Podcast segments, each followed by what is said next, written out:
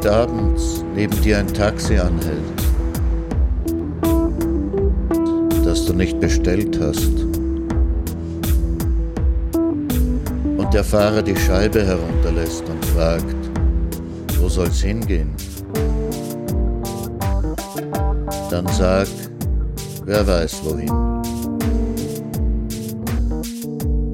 Und steig ein. Draußen siehst du die hellen und dunklen Fenster der Stadt. Und der Fahrer erzählt Geschichten von anderswo und von nebenan. Und das Radio spielt. Fahr mit, solange bis du weißt, du bist da. Und wenn du aussteigst, vergiss das Trinkgeld nicht.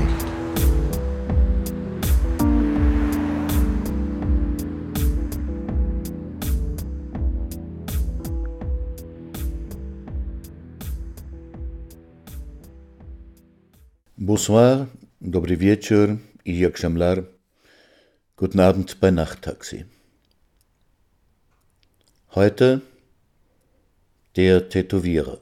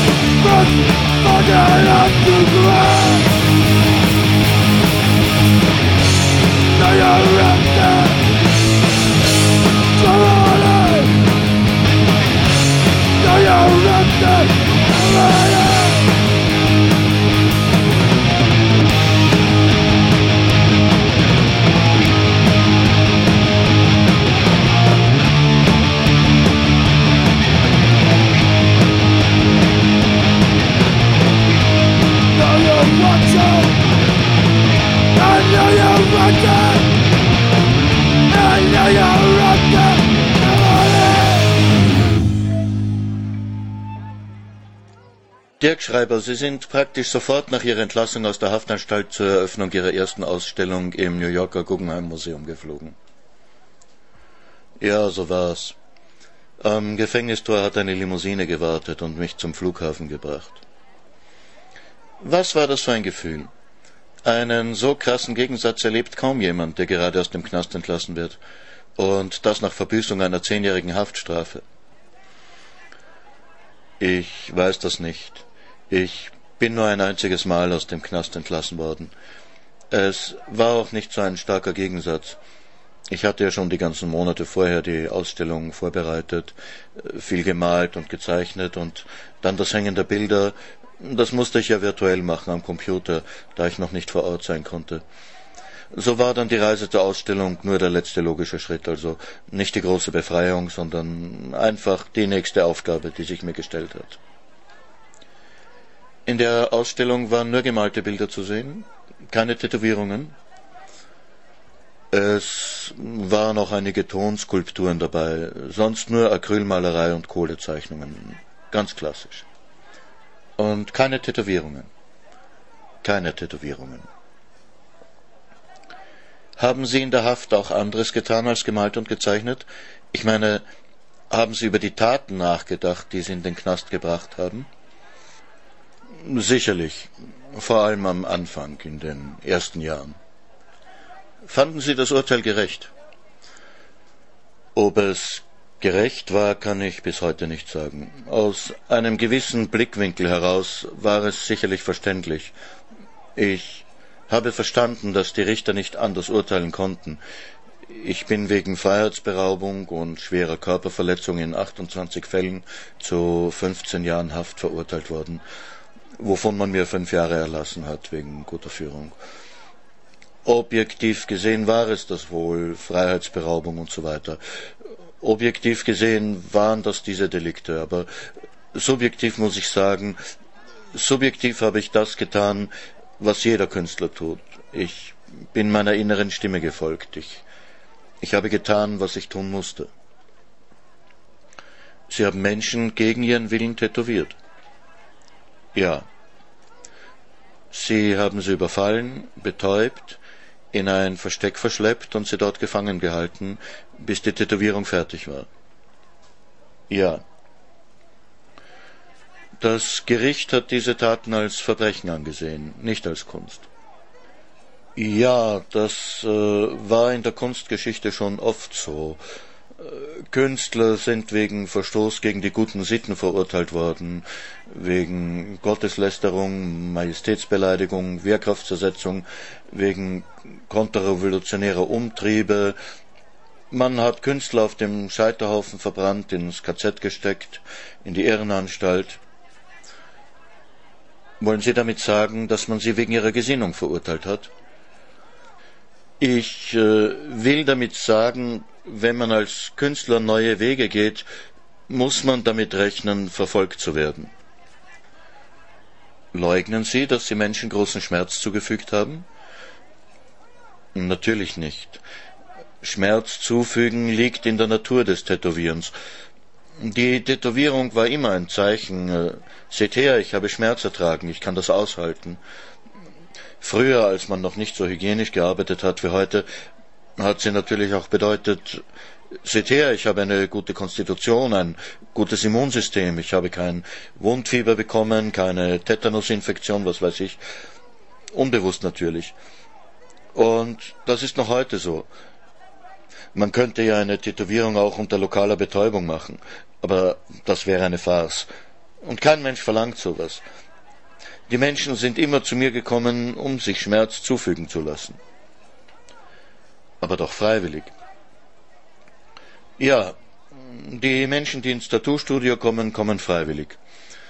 Aber wie oft ist man unfreiwillig der Kunst oder irgendeinem Medium ausgesetzt? Man geht durch die Fußgängerzone und da spielt ein Straßenmusiker. Man geht durch ein Kaufhaus und wird mit Musik berieselt. Sie fahren mit dem Auto und werden mit Plakaten bombardiert, mit Leuchtreklamen, mit Videowänden. Das alles stürmt auf sie ein und sie müssen sich damit auseinandersetzen, ob sie wollen oder nicht. Sie gehen in eine Kinopremiere und sie wissen nicht, welchen Schockeffekten sie ausgesetzt sein werden. Hinterher müssen sie vielleicht kotzen. War das jetzt freiwillig? Im, Im vorigen Jahrhundert, im 20. Jahrhundert, haben Schauspieler eine Theaterform entwickelt, unsichtbares Theater. Die haben an der Bushaltestelle einen Ehestreit angefangen oder etwas in der Art und haben die Passanten da hinein verwickelt und wollten den Leuten damit Inhalte in Bezug auf die Emanzipation der Frau vermitteln oder sowas. Und die Leute waren dem ausgesetzt und waren sich gar nicht bewusst, dass sie Kunst erleben oder sogar Teil eines Kunstwerks sind. So gesehen kann man sagen, ich habe den Menschen ein Erlebnis vermittelt, eine extreme Erfahrung, die sie vielleicht auch weitergebracht hat, eine Art Katharsis, ein heilsamer Schrecken. Sie haben sich also von Anfang an als Aktionskünstler gesehen. Nicht von Anfang an. Am Anfang war die reine Verzweiflung. Am Anfang wollte ich einfach nur gute Tattoos machen. Sehen Sie, diese ganzen Schnörkel und Arabesken, die sich die Leute so stechen lassen, das ist ja schrecklich. Das ist grauenhafter Kitsch. Ich rede gar nicht von den Tigern und Herzen und Totenköpfen. auch das abstrakte Zeug, die chinesischen Schriftzeichen, die keltischen Runen, die Arschgeweihe, das ist ja zum Speien. Ich, ich wollte einfach nur gute Tattoos machen, spontan, nicht nach einer Vorlage, wo die Leute sich äh, was aus einem Katalog raussuchen, sondern mm, ganz spontan, vom Körper inspiriert, von der Haut, von den Reaktionen auf die Nadeln. Einfach irgendwo anfangen und spüren, wo es hingeht, aufgrund der Reize, die vom Tätowierten zurückkommen, den unwillkürlichen Muskelspannungen, den Lauten, die er oder sie von sich gibt, in einen echten Dialog treten, sich gemeinsam auf ein Abenteuer einlassen.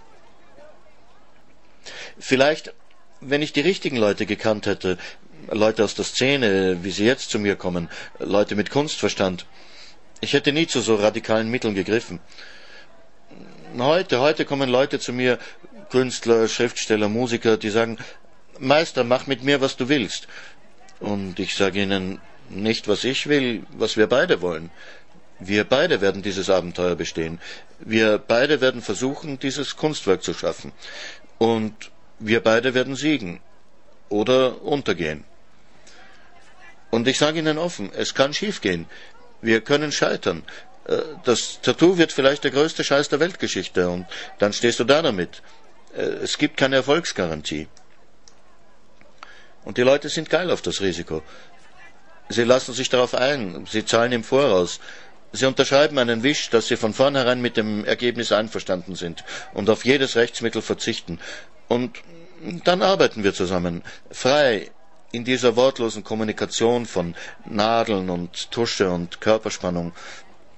Er spürt auf der Haut, was vor sich geht, den Schmerz der Einstiche, die Hitze der Entzündung, und ich bekomme alles von ihm zurück durch meine Hand, die seine Haut unter Spannung hält. Ich spüre die Reaktionen seines oder ihres Körpers und so arbeiten wir zusammen, wie im Rausch, und so entsteht meistens ein Kunstwerk. Aber damals, mach mir dies, mach mir das, mach mir einen Dornenring um den Oberarm, mach mir Stacheldraht auf den Hals, mach mir ein Arschgeweih, einen Tiger, eine Mondgöttin, wenn ich einem Kunden vorgeschlagen habe, komm, lass uns was Freies machen, was Spontanes, was nie Dagewesenes, dann haben sie gesagt, oh ja, super, zeichne mir mal einen Entwurf. Aber genau das wollte ich eben nicht machen. Aus dem musste ich einfach ausbrechen. Hätten Sie es nicht gleich mit der Malerei versuchen können, mit der Sie jetzt zu großen Erfolg haben? Das hätte nie geklappt. Wer war ich denn? Ein No-Name, ich hatte keine Kunstschule besucht, keine Meisterklasse, ich hatte keine Beziehungen zu irgendwelchen Galerien, ich kannte keine Kritiker.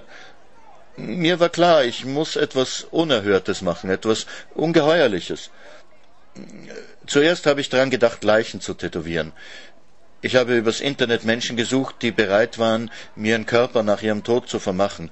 Die wollte ich dann tätowieren und die Leichen haltbar machen und ausstellen. Das klingt nach Gunther von Hagens. Richtig, äh, von da kommt die Idee der Plastination. Auch noch eine andere Inspiration war da. Ich dachte, wenn man übers Internet jemand finden kann, der bereit ist, sich töten und essen zu lassen, dann muss es umso eher möglich sein, jemand für mein Projekt zu finden. Und es haben sich auch Leute gemeldet. Aber es es haben schließlich äh, mehrere Gründe gegen dieses Projekt gesprochen. Äh, äh, da war einmal die ungewisse Wartezeit. Dann ist das Tätowieren einer Leiche ja auch ein Widerspruch in sich. Der Tote spürt ja nichts. Und zum Tätowieren gehört eben der lebendige Schmerz. Einen Toten könnte man genauso gut anmalen und mit farblosem Lack überziehen. Das wäre kein wesentlicher Unterschied. Ein Unterschied in der künstlerischen Technik, aber kein Unterschied im Wesen. Auch aus diesem Grund bin ich wieder von der Idee abgekommen. Aber der entscheidende Grund war, die Leute, die sich gemeldet haben, auch die wollten einen Entwurf sehen. Oder sie wollten mir überhaupt Vorschriften machen, mit welchen Motiven ich sie tätowieren sollte und in welcher Pose sie nach ihrem Tod ausgestellt werden wollten. Als Ninja in Angriffsposition oder als Ritter mit erhobenem Schwert oder als Mondgöttin genau das Zeug, das sie sich im Leben gern hätten stechen lassen, aber nicht getraut haben, das wollten sie dann im Tod darstellen, widerlich. Für die Form der Aktion, zu der sie sich dann letztlich entschlossen haben, gab es da auch ein Vorbild, eine Inspiration? Unmittelbares Vorbild natürlich nicht, denn ich musste ja etwas machen, was noch niemand gemacht hatte. Aber die Inspiration, die kam im Grunde von den Graffiti-Künstlern, von den Sprayern. Die sind ja auch immer mehr von statischen auf mobile Untergründe übergegangen. Statt der Eisenbahnunterführung haben sie zum Beispiel Eisenbahnwaggons als Ziel ihrer Aktionen genommen. Damit haben sie sozusagen eine Lokomotive vor ihre Botschaft gespannt, die die Botschaft überall ins Land gebracht hat. Oder sie haben ihre Initialen auf Lkw-Planen gesprüht. Ich habe eine Zeit lang überlegt, äh, private PKWs zu besprühen. Ein fast so schlimmer Tabubruch wie der, den Sie dann begangen haben.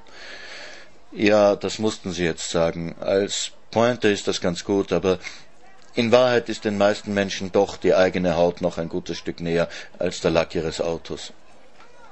Und damit haben sie spekuliert. In dem Moment, wo mir die Idee bewusst wurde, war mir klar, dass ich damit eine ungeheure Aufmerksamkeit erzielen würde. Und das ist es, was man als Künstler will. Man will, man muss einfach wahrgenommen werden. Bevor man sich ausdrücken kann, bevor man in Dialog treten, kommunizieren kann, muss man wahrgenommen werden. Man könnte ihre Aktion dann als grausamen Reklamegag abtun. Bei meiner ersten Aktion war, ich muss das eingestehen, die Reklame das vorherrschende Motiv. Der Effekt hat sich aber erst beim dritten Fall eingestellt. Dem ersten hat man nämlich gar nicht geglaubt. Es war ein junger Mann, ein holländischer Student auf Ferienreise, und der war von niemandem vermisst worden.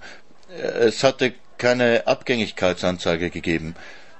Als der dann zur Polizei ging und meldete, ein schwarz maskierter Mann hätte ihn in einer Zelle gefangen gehalten und ihm gegen seinen Willen ein Tattoo gestochen, hat man die Anzeige zwar entgegengenommen, aber weiter nicht viel unternommen.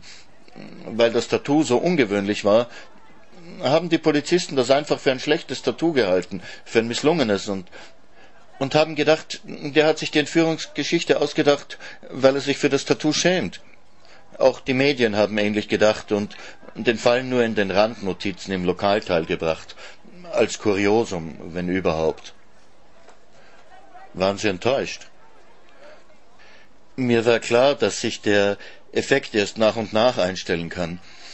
Als zweite Zielperson habe ich eine Frau gewählt, so Mitte 30, Anna S.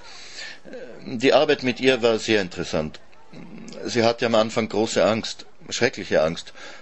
Und sie hat mir auch leid getan. Ich glaube, dass viel von diesem Mitleid, diesem Mitgefühl in die Linienführung mit eingeflossen ist. Ich habe ihren Schmerz und ihre Angst an die Oberfläche geholt, ihr innerstes Gefühl auf ihrer Haut eingezeichnet. Und dann, nach einiger Zeit, hat sich die Beziehung gewandelt. Sie, sie hat einfach ein paar Tage gebraucht, um zu verstehen, dass ich kein Perverser bin, dass ich sie nicht sexuell missbrauchen oder töten will. Am Anfang musste ich sie für die Arbeit fesseln, aber äh, später ist sie sehr ruhig geworden. Wenn ich mit dem Tagespensum fertig war, ich habe ja nicht mehr als zweieinhalb Stunden jeden Tag mit ihr gearbeitet, dann ist sie ganz still dagesessen und hat aufmerksam jede einzelne Linie sozusagen Millimeter für Millimeter mit den Augen abgesucht, so als ob sie versucht hätte, eine Schrift zu entziffern, als ob sie versucht hätte, sich selbst zu entziffern. Sie hat mich auch um einen zweiten Spiegel gebeten, um ihren Rücken und ihren Nacken sehen zu können. Das Interessante war, dass sie mich beinahe wieder um den Bekanntheitseffekt gebracht hätte. Sie ist nämlich nicht zur Polizei gegangen. Sie hat das Tattoo unter ihrer Bekleidung versteckt. Und ihrem Mann hat sie gesagt, sie kann sich nicht erinnern, was geschehen ist. Sie hat vielleicht einen Unfall mit Gehirnerschütterung gehabt, verbunden mit Gedächtnisausfall. Ihr Mann hat natürlich zuerst an eine Affäre gedacht und äh, dann an eine Psychose. Und als sie dann wirklich einmal einen Ohnmachtsanfall hatte, hat er den Notarzt gerufen und sie ins Spital bringen lassen. Und da hat man dann die Tätowierung gesehen. Die Anzeige hat dann er erstattet. Und äh, was meinen Sie war der Grund für die Zurückhaltung der Frau? War da nicht doch eine Art Liebesbeziehung entstanden? Es äh, entsteht zweifellos eine sehr starke Beziehung. Aber das hat nichts mit Liebe oder Hass zu tun oder mit Sexualität. Es, es gibt dafür einfach kein Wort, keine Bezeichnung, weil vermutlich nur wenige Menschen so etwas jemals erleben. Deshalb gibt es auch keinen allgemein verständlichen Begriff dafür. Ich hatte keinerlei sexuelle Begierden dieser Frau gegenüber, und ich bin ziemlich sicher, dass sie sie auch nicht mir gegenüber hatte. Sie hat sich zu der ganzen Sache nie öffentlich geäußert. Sie hat Interviews und Fotos immer abgelehnt. Ich glaube, dass sie sehr froh war, als ich ihr angekündigt habe, dass die Arbeit nun vollendet war und ich sie freilassen würde. Aber gleichzeitig habe ich doch auch gespürt, dass sie enttäuscht war, dass das Abenteuer nun vorbei war, dass wir uns trennen mussten. Es war sicher beides vorhanden. Vielleicht wäre sie ja später auch zur Polizei gegangen. Vielleicht hat sie einfach diese Zeit gebraucht, um mit sich ins Reine zu kommen, um sich klar zu werden, was eigentlich geschehen war. Ich glaube, wir haben ungefähr zehn Tage zusammen verbracht. Es war schon eine recht komplexe Arbeit. Aber Ihnen hat die Trennung nichts ausgemacht? Doch. Für mich war die Trennung von meinem Gegenüber auch immer hart. Aber es hat ja keinen Sinn, die Beziehung über das ihr bestimmte Maß hinaus fortzusetzen. Und das Maß ist eben die Vollendung des Werks. Irgendwann kommt der Punkt, auch wenn man anfangs keine Vorstellung hat von dem, was entstehen soll, irgendwann kommt der Punkt, wo man weiß, das ist es jetzt. Jede zusätzliche Linie wäre zu viel. Und dann muss man aufhören. Dann muss man sich trennen. Und dieses Wissen, dieses Gefühl von der Notwendigkeit der Trennung, das habe natürlich nur ich gehabt. Meine Partner wussten das nicht, konnten es nicht wissen, weil sie zwar Partner waren, aber doch in gewisser Weise passive Partner. Ich war der aktive, der wissende Teil. Vielleicht war es für mich leichter, meine Objekte mussten annehmen, dass sie mich nie mehr wiedersehen würden, es sei denn vor Gericht. Ich aber konnte hoffen, ihren Weg weiterverfolgen zu können durch die Medien. Ich konnte hoffen, im Grunde damit rechnen, dass sie für mich weiter tätig sein würden, dass sie meinen Ruf verbreiten würden, dass sie, wo immer sie hinkamen, von meiner Tätigkeit künden mussten. Andererseits muss ich sagen, haben sie etwas von mir mitgenommen. Jeder und jede hat etwas Einzigartiges von mir mitbekommen auf Lebenszeit, während mir nur die Erinnerung bleibt.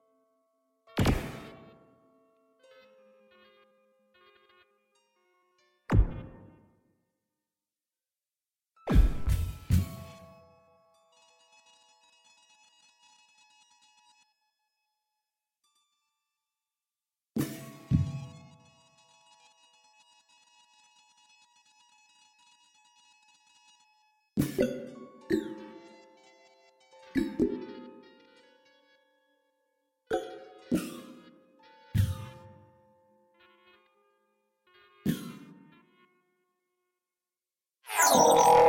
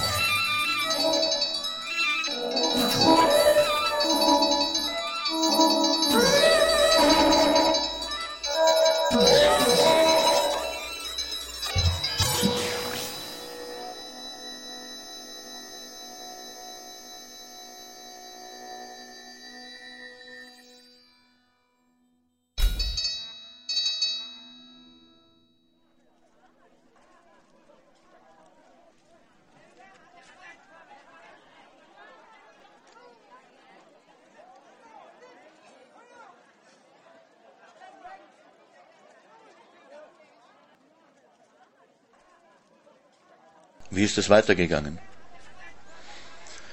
Mein dritter Versuch war künstlerisch gesehen ein absoluter Misserfolg.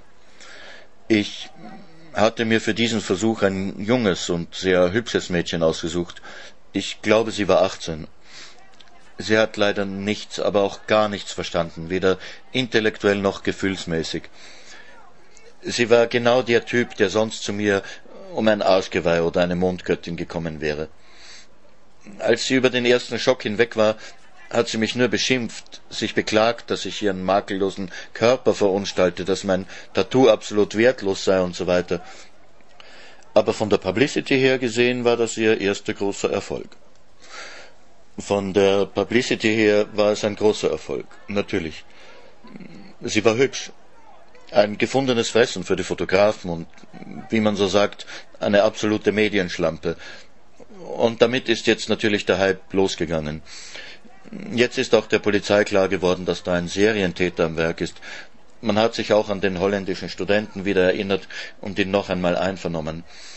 Man hat auch Kunstsachverständige und Profiler herangezogen, erstens um festzustellen, ob es wirklich in allen drei Fällen derselbe Täter war, und dann eben um irgendwelche Hinweise auf die Person, auf den Charakter zu bekommen und die Sachverständigen haben die Öffentlichkeit damit überrascht, dass sie erklärt haben, also vor allem Diane Waterhouse war da führend, nicht nur, dass es sich mit hoher Wahrscheinlichkeit um denselben Täter handelt, sondern auch, dass bei allen Vorbehalten gegen die gewaltsame und menschenverachtende Vorgangsweise man den Arbeiten einen gewissen künstlerischen Gehalt nicht absprechen könne. Jetzt haben sich die Medien natürlich überschlagen und die kleine Göre und der holländische Student sind zusammen in Talkshows aufgetreten und gewisse Illustrierte haben die beiden schon als Paar kolportiert. Für mich war natürlich jetzt die Frage, was mache ich als nächstes? Mir war klar, die Medien warten darauf, wer wird das nächste Opfer. Und sie haben natürlich damit gerechnet, dass es wieder jemand sein wird mit einem gewissen Sexappeal. Das wollte ich unterlaufen. Zuerst habe ich mir gedacht, als nächstes nehme ich einen widerlichen alten Fettsack.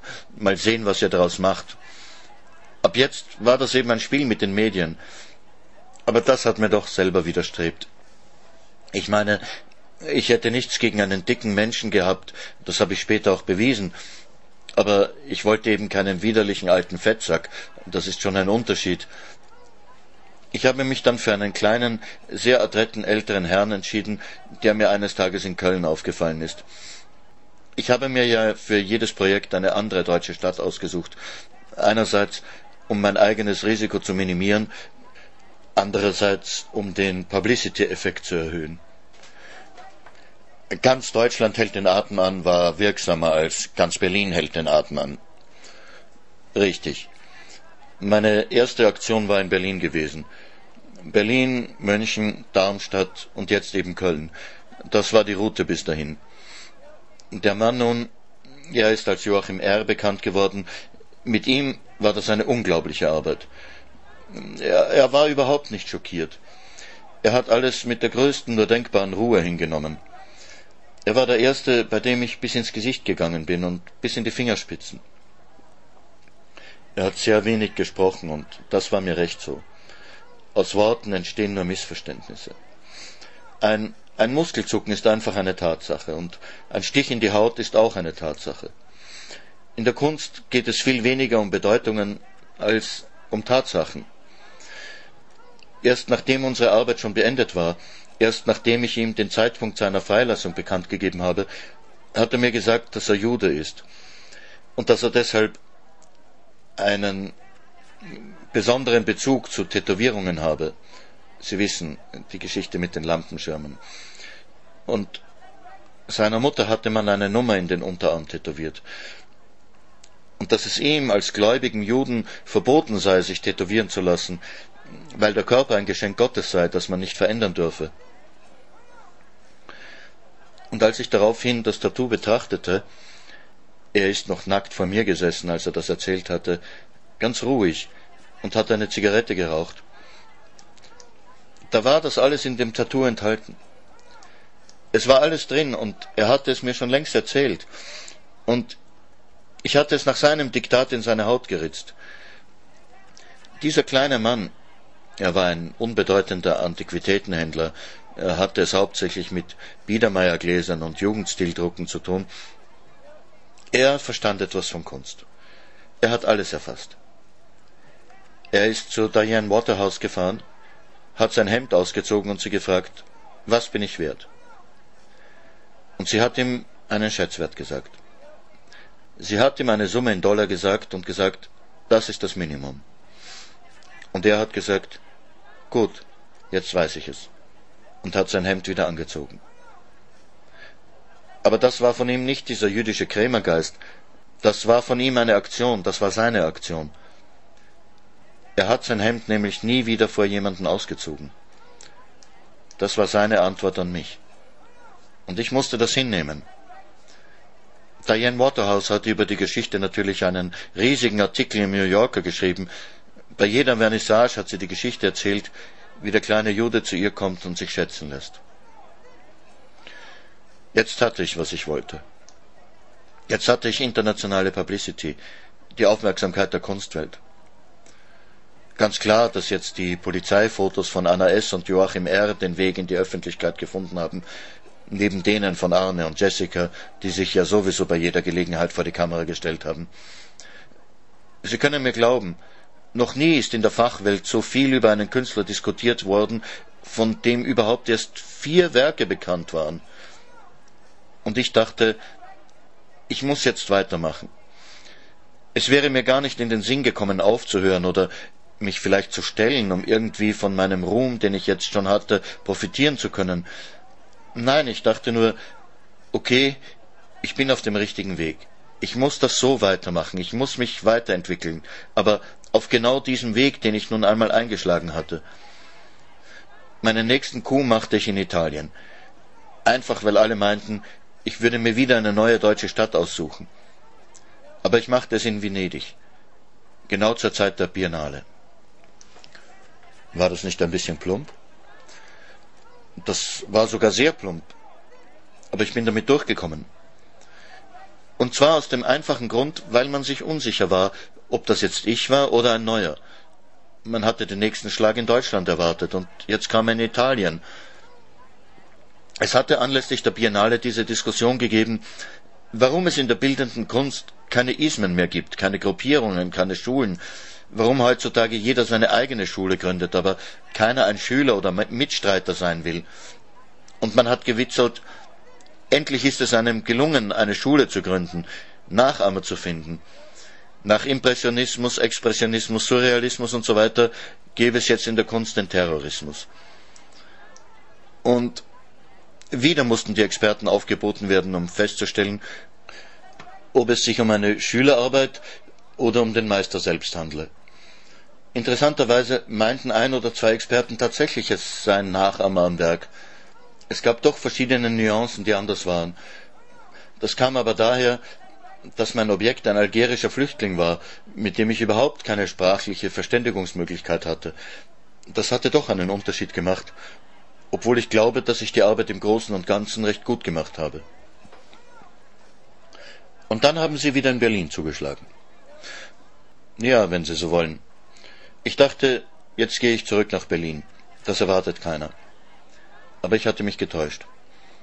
Als mein Objekt, eine einfache Hausfrau, Tatjana F., aus der Betäubung erwachte, sagte sie, Ach, Sie sind der Tätowierer.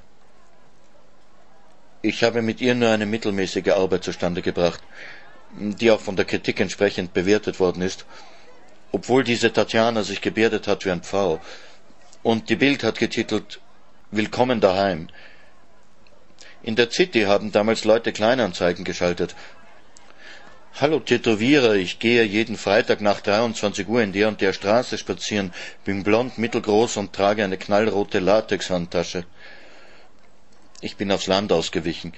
Mecklenburg-Vorpommern, Sachsen-Anhalt, Bayern. Zwischendurch Abstecher nach Luxemburg, nach Österreich, nach Portugal. Ich musste einfach weitermachen, bis ich gefasst wurde. Ich wusste, dass das das Ergebnis sein würde. Eines Tages würde man mich fassen, mir den Prozess machen, mich einsperren. Anders konnte es nicht sein. Aber ich durfte es den Behörden nicht so leicht machen. Ich durfte nicht darauf hinarbeiten.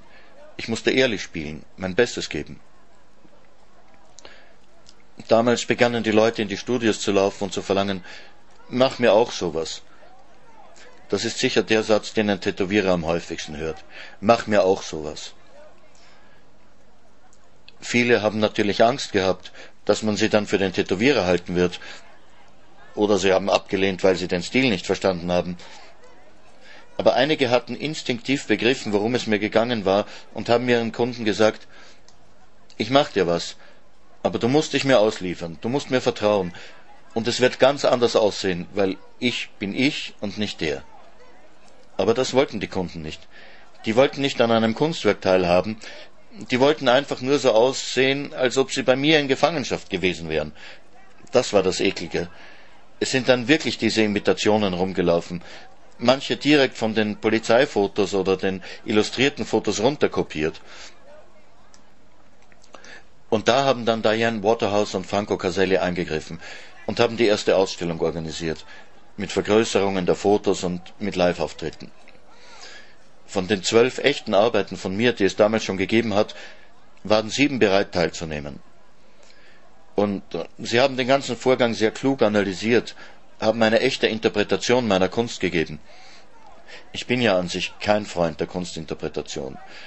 Wenn das Kunstwerk nicht unmittelbar wirkt, dann hilft auch die Interpretation nicht. Das ist so wie bei einem Witz. Wenn man ihn nicht versteht und man kriegt ihn erklärt, dann lacht man trotzdem nicht mehr darüber. Aber hier war das notwendig, wegen der vielen Imitationen, die in Umlauf gekommen sind. Und da war viel meinen Zielpersonen zu danken. Waterhouse hat sehr einfühlsam mit ihnen gesprochen. In den Talkshows, äh, da wurden sie ja immer nur nach dem Sensationellen gefragt. Äh, wie war der Überfall? Wie war die Gefangenschaft? Haben sie Angst gehabt? Waterhouse ist auf den künstlerischen Prozess eingegangen. Die Menschen haben dann berichtet, was sie auf ihrer Haut erlebt haben, Sie haben wirklich diese Körpererlebnisse geschildert, die sich ja eigentlich gar nicht in Worte fassen lassen, außer in so plumpe, dass es halt wehgetan hat. Das ist das Verdienst von Waterhouse, dass sie das aus ihnen rausgeholt hat. Für mich war das erschütternd. Ich habe nur den Film gesehen, der damals gedreht wurde. Ich, ich war nicht dort. Es war ja klar, dass man alle, die da hinkommen, genau unter die Lupe nehmen würde von der Polizei her. Ich bin nicht hingegangen aus Vorsicht, aber alle haben angenommen, dass ich doch sicher im Publikum sein werde. Und ich habe das dann im Film gesehen, dass meine Zielpersonen manchmal solche Seitenblicke ins Publikum geworfen haben, als wollten sie sich von mir, der dort irgendwo unerkannt sein würde, eine Bestätigung holen.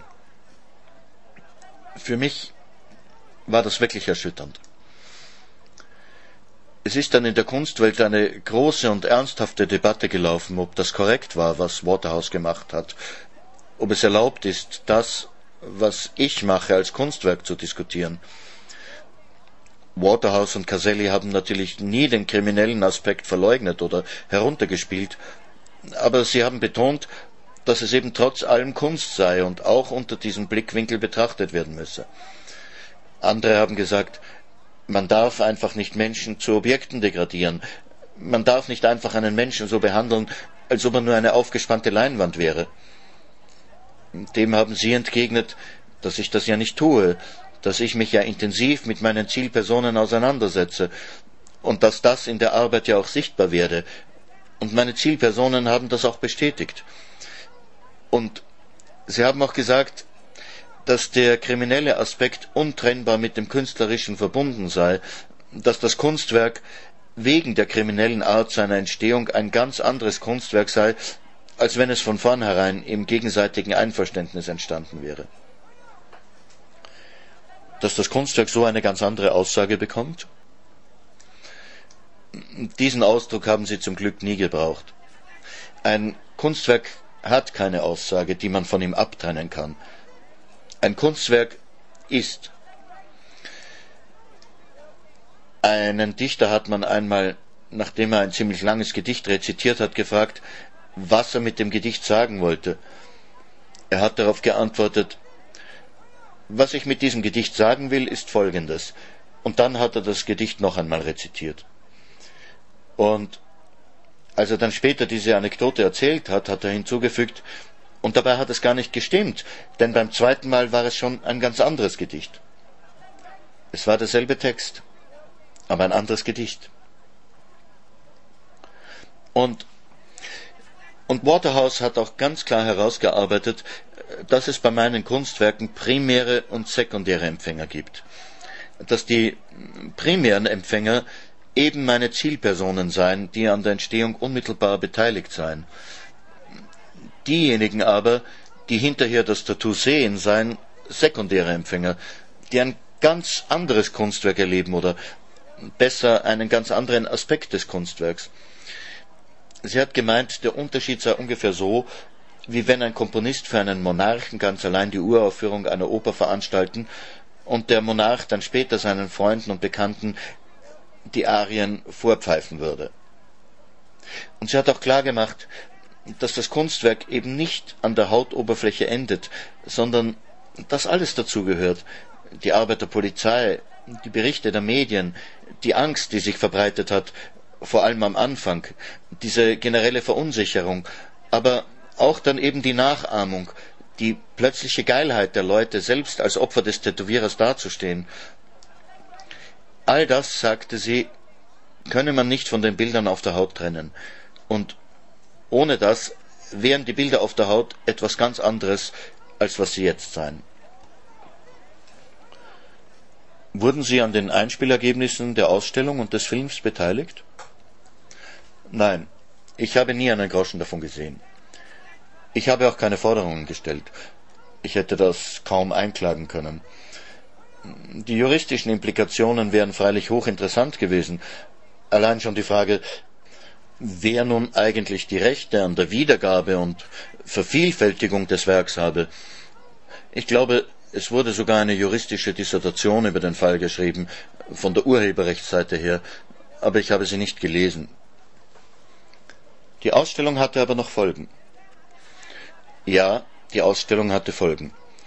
Jetzt traten nämlich Nachahmer auf den Plan, die sich meine Methode zu eigen gemacht hatten, zumindest äußerlich. Es waren noch einige wirkliche Künstler darunter.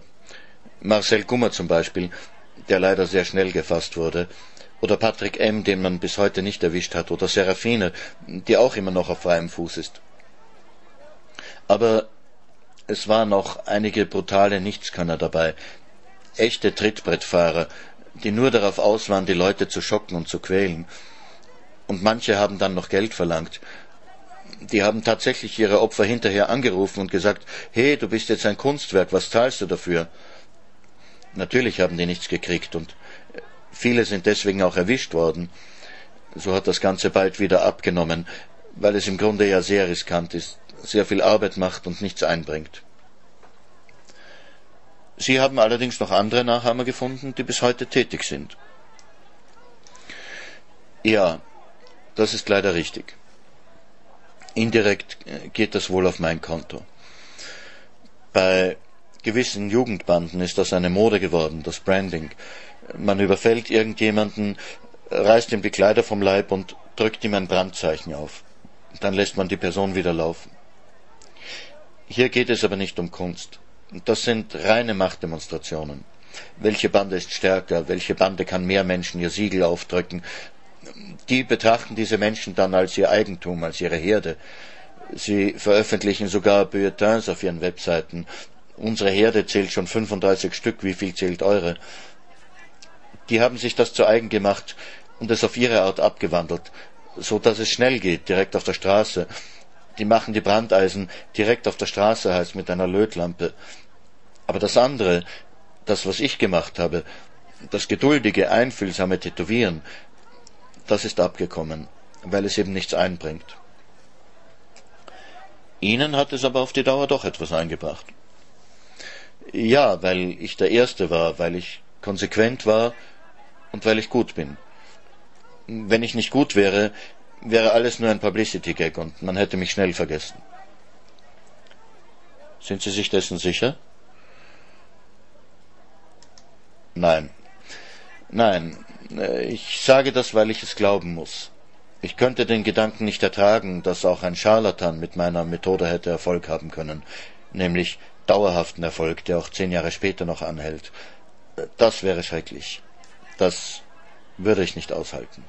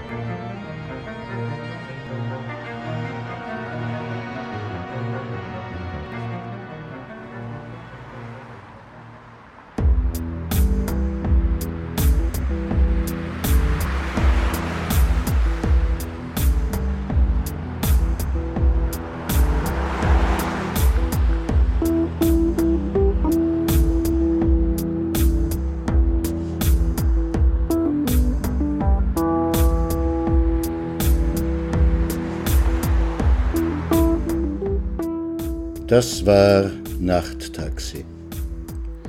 Mit dem Text Der Tätowierer von Martin Auer und den folgenden Musiknummern. The Pusher von Easy Rider, Cillian Developments von Bruce Gramo und A Courtly Knees Up von Ergo Fismis. Also dann, dobranoc, gute Nacht, iyi geceler. Bonsoir.